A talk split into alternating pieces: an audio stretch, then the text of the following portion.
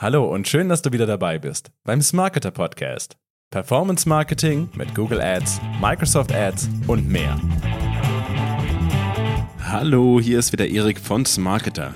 In dieser Episode erzählt euch Benjamin, unser Google Shopping und CSS-Experte, zwei Google Shopping-Tipps, die ihr für mehr Erfolg jetzt gleich nach dem Podcast verwenden könnt.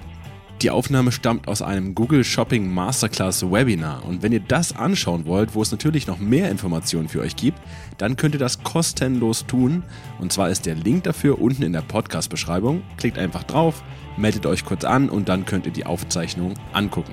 Und jetzt starten wir gleich rein. Viel Spaß! Schauen wir uns mal den ersten Tipp an. Da kommen wir wieder zum Thema Produktfeed. Und was wir eigentlich nur sagen können, ist, dass der Produktfeed erstmal die, die, die Grundlage, die Foundation ist. Also man, man ähm, kann ohne einen vernünftigen Produktfeed nicht erfolgreich Shopping schalten. Das bedeutet, man sollte erstmal darauf achten, dass die Produkte wirklich weitestgehend auch freigegeben sind. Jetzt in dem Fall beispielsweise grün ist ein freigegebenes Produkt und rot ist ein abgelehntes Produkt. Je mehr abgelehnte Produkte man hat, desto problematischer wird es natürlich, weil eventuelle Topseller oder wirklich gute Produkte nicht ähm, ausgespielt werden können, rein von der Datengrundlage her. Es scheitert oftmals an fehlenden oder nicht ausreichenden Daten im Produktfeed. Das heißt, es ist eine reine Frage der Datenqualität und wie man seine Daten der Produkte pflegt und handhabt. Das zweite ist natürlich Google-Richtlinien. Es gibt zu bestimmten Produkten, die vielleicht äh, sensibler Natur sind, auch bestimmte Richtlinien oder es gibt bestimmte ähm, Anweisungen, wie man die präsentieren darf oder nicht. Und ähm, da muss man einfach sagen, Entweder hat man natürlich das Know-how, wie man sowas ähm, dann entsprechend lösen kann, oder man äh, sollte sich auf jeden Fall Support dazu holen, der einem dann helfen kann, so ein Produktfeed auch wirklich glatt zu ziehen. Es ist in der Regel zu empfehlen, ähm, den Produktfeed über ein Feed-Optimierungstool zu optimieren. Man kann es beispielsweise auch über das Backend machen, aber so ein Feed-Optimierungstool, wir benutzen in der Agentur beispielsweise Products Up. Es bietet sich an, weil mit so einem Tool kann man noch deutlich mehr machen. Man kann ähm, die Produkte verschieden nochmal segmentieren, mit verschiedenen Labeln versehen. Man kann äh, extra Spalten hinzufügen, wie man es möchte und ähm, hat dann, sage ich mal, so ein bisschen einfaches, einfachere Handhabe, als wenn man im Backend mühselig bei den einzelnen Produkten jetzt rumwurschtelt. Ne? Und ähm, das heißt, so ein Tool kann wirklich, wirklich helfen. Diese Tools sind meistens ein bisschen, ähm, natürlich ein bisschen größer, umfangreicher, kosten manchmal auch ein bisschen mehr. Allerdings ist es zum Beispiel so, dass wir als Agentur solche Tools ähm, automatisch nutzen und natürlich diesen Vorteil auch an unsere Kunden weitergeben. Und ähm, ja, wenn wir da noch ein, quasi eine Kernmessage weitergeben können, ist quasi, man sollte, wenn man jetzt limitierte Ressourcen hat, erstmal die Optimierung auch maßgeblich auf den Titel setzen. Der Titel ist ähm, neben einigen anderen Faktoren auf jeden Fall einer der größten Hauptfaktoren, wie gut Shopping funktioniert. Das heißt, Titeloptimierung ist das A und O. Wenn wir uns noch ein paar andere Best Practices anschauen, dann ist definitiv anzumerken, man sollte darauf achten, dass man wirklich ein schönes Produktbild hat. Also vielleicht nicht was, was dann wirklich so ein bisschen kahl, kalt, abschreckend aussieht, sondern vielleicht ein bisschen was Individuelles. Natürlich unter Berücksichtigung der Google-Richtlinien.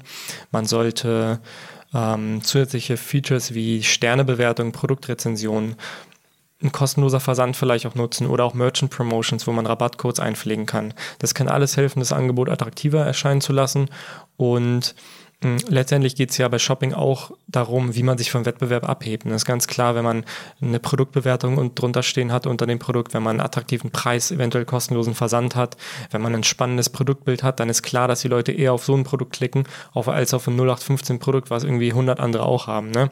Das heißt, wirklich diese attraktive Gestaltung ist extrem wichtig. Ein zweiter Tipp ähm, betrifft das Thema Showcase Ads. Showcase Ads sind ein Format, was ähm, ja so äh, zu den etwas neueren Shopping-Formaten gehört. So ganz neu ist es auch nicht mehr, aber von, von, von der reinen Historie her ist auf jeden Fall ein Format, was jetzt auch nicht e seit Ewigkeiten besteht.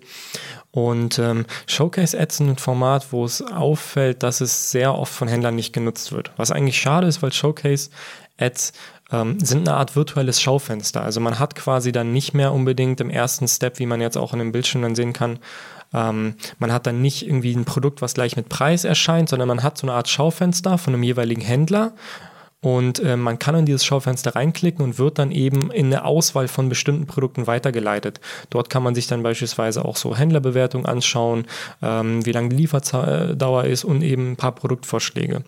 Und das Format ist halt sehr stark, also fast ausschließlich auf dem, auf, auf Smartphones zu finden und ähm, ist extrem gut dafür, so ein bisschen äh, Leute abzuholen, die sehr nach generischen Begriffen suchen. Ne? Also Leute, die jetzt vielleicht nicht nach dem spezifischen ähm, Nike Air Max Schuh in Farbe Pink, Größe 48 äh, oder so suchen, sondern das ist dann wirklich für die Leute, die sagen, ich möchte mal schauen nach Nike-Schuhen oder nach Damenkleidern, Abendkleidern, die so gar nicht wissen, wo es hingehen soll und die erstmal sozusagen oben abgeholt werden sollen. Das ist quasi so ein Upper Funnel Approach für Shopping. Und ähm, ist ein Format, das muss eigentlich getestet werden, wenn man ansatzweise Produkte hat, die so ein bisschen ähm, ja auch visuell äh, wirklich attraktiv sind. Es ist natürlich ein Format, das wird jetzt nicht unbedingt bei Produkten funktionieren, bei irgendwelchen Industriemaschinen oder so, aber ähm, wo es dann vielleicht auf technische Details ankommt, aber bei allem, was so um das Thema Fashion, Home and Garden, ähm, Lifestyle, alles, was dort reinfällt, das sind Produkte, die auf jeden Fall sehr gut funktionieren, weil es halt stark visuelle Elemente auch, auch sind die da eine Rolle spielen. Und wir können dringend empfehlen, Händler, die das Format noch nicht nutzen, probieren Sie es definitiv aus und äh, versuchen Sie die Kunden nochmal auf einem anderen Weg abzuholen als über klassische Shopping-Anzeigen.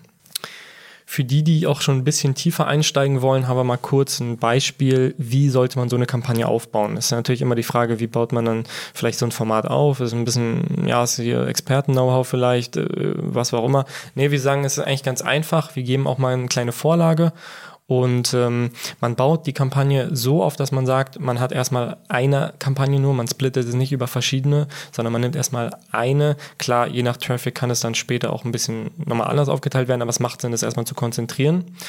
Dort bastelt man dann ein paar Anzeigengruppen rein, die auf jeden Fall generisch sind und die viele Produkte enthalten. Ne? Also es macht jetzt keinen Sinn, eine Anzeigengruppe zu erstellen, die nur fünf Produkte enthält, sondern da sollten schon eine ganze Auswahl drin sein, beispielsweise das Thema Jacken. Und da packt man dann rein Regenjacken, Downjacken, Fließjacken und schaltet dann irgendwie für jedes Unterthema eine eigene Anzeige quasi. Und ähm, das ist, das ist ganz wichtig, weil wenn man, wenn man die Produktgruppen zu eng gestaltet, das heißt, wenn man eine Anzeigengruppe hat mit zu wenig Produkten drinne, dann ist es natürlich schwierig, da auch so eine gewisse kritische Produktmenge zu erreichen, die halt dann eben in diesem Showfenster gezeigt wird. Was dann ganz wichtig ist, so eine Art Catch-all oder so eine Backup-Fallback-Anzeigengruppe ähm, sollte auch sein, die halt komplett alles, alles ganze Sortiment äh, quasi abbildet. Dort sollte man wirklich ein niedriges Gebot hinsetzen, aber quasi als Backup nutzen und ähm, den Fokus primär aber dann wirklich auch auf ähm, die anderen Anzeigengruppen setzen und dort eben verschiedene Anzeigen gestalten und äh, verschiedene Texte auch benutzen. Das war es auch schon mit dem Podcast. Wir hoffen, ihr habt einiges mitnehmen können. Wenn ihr eure Google Ads richtig durchstarten lassen wollt, dann sprecht uns einfach an. Geht dazu auf smarketer.de slash google-ads. Da erfahrt ihr mehr und ihr könnt uns auch gleich kontaktieren. Unverbindlich natürlich, einfach mal anfragen. Wir freuen uns auf euch. In diesem Sinne, ich wünsche euch einen schönen Tag und bis zum nächsten Mal.